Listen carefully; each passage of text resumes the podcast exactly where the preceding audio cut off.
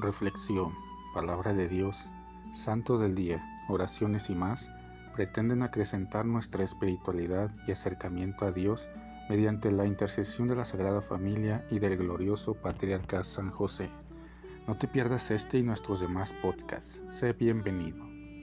Ven Espíritu Santo poderoso, ven Espíritu Santo amoroso, ven Espíritu Santo amor del Padre y del Hijo Únenos al corazón de San José y de nuestra Madre María, poderosísima, para que unidos a sus corazones podamos entregarnos al Sagrado Corazón de Jesús.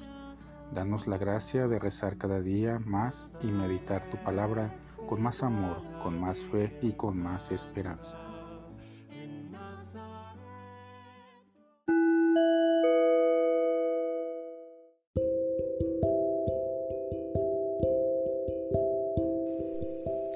Del Santo Evangelio según San Mateo. En aquel tiempo, habiéndose enterado los fariseos de que Jesús había dejado callados a los saduceos, se acercaron a él.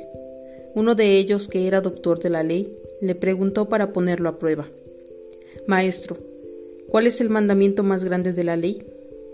Jesús le respondió, Amarás al Señor, tu Dios, con todo tu corazón, con toda tu alma y con toda tu mente este es el más grande y el primero de los mandamientos. Y el segundo es semejante a este. Amarás a tu prójimo como a ti mismo. En estos dos mandamientos se fundan toda la ley y los profetas. Palabra del Señor. Demos gracias a Dios porque nos ama. ¿Cuál es el mandamiento mayor de la ley? Le preguntan a Jesús para ponerlo a prueba. Sabemos desde nuestra etapa de catecismo que el primer mandamiento es amarás a Dios sobre todas las cosas. Esto no representa una novedad en el conocimiento judío ni en el nuestro. Lo que la ley antigua contiene implícitamente, Jesús lo hace explícito añadiendo, amarás a tu prójimo como a ti mismo. Toda ley parte de estos dos mandamientos.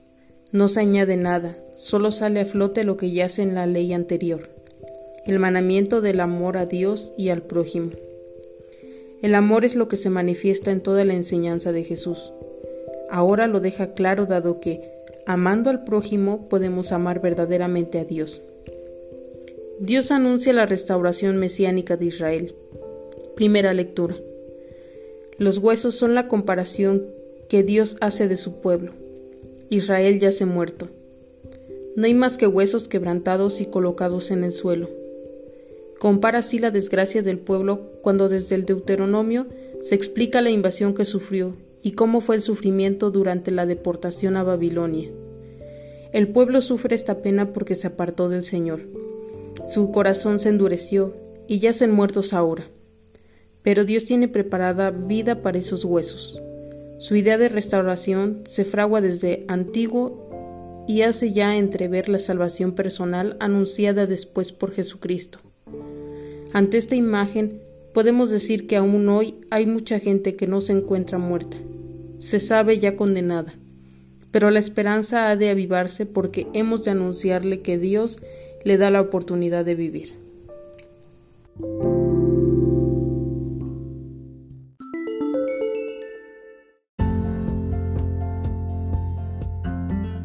Boletín San José es un podcast diario Síguelo para que forme parte de tu vida diaria, te inspire y nutra con la reflexión de la palabra de Dios.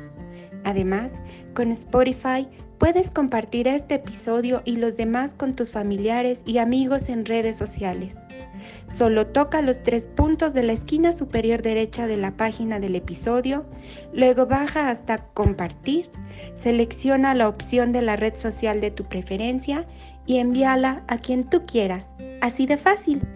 Puedes seguirnos también desde Apple, Google Podcast y YouTube con el mismo nombre, en Instagram como Boletín SJ19 y en TikTok como B San José 1903.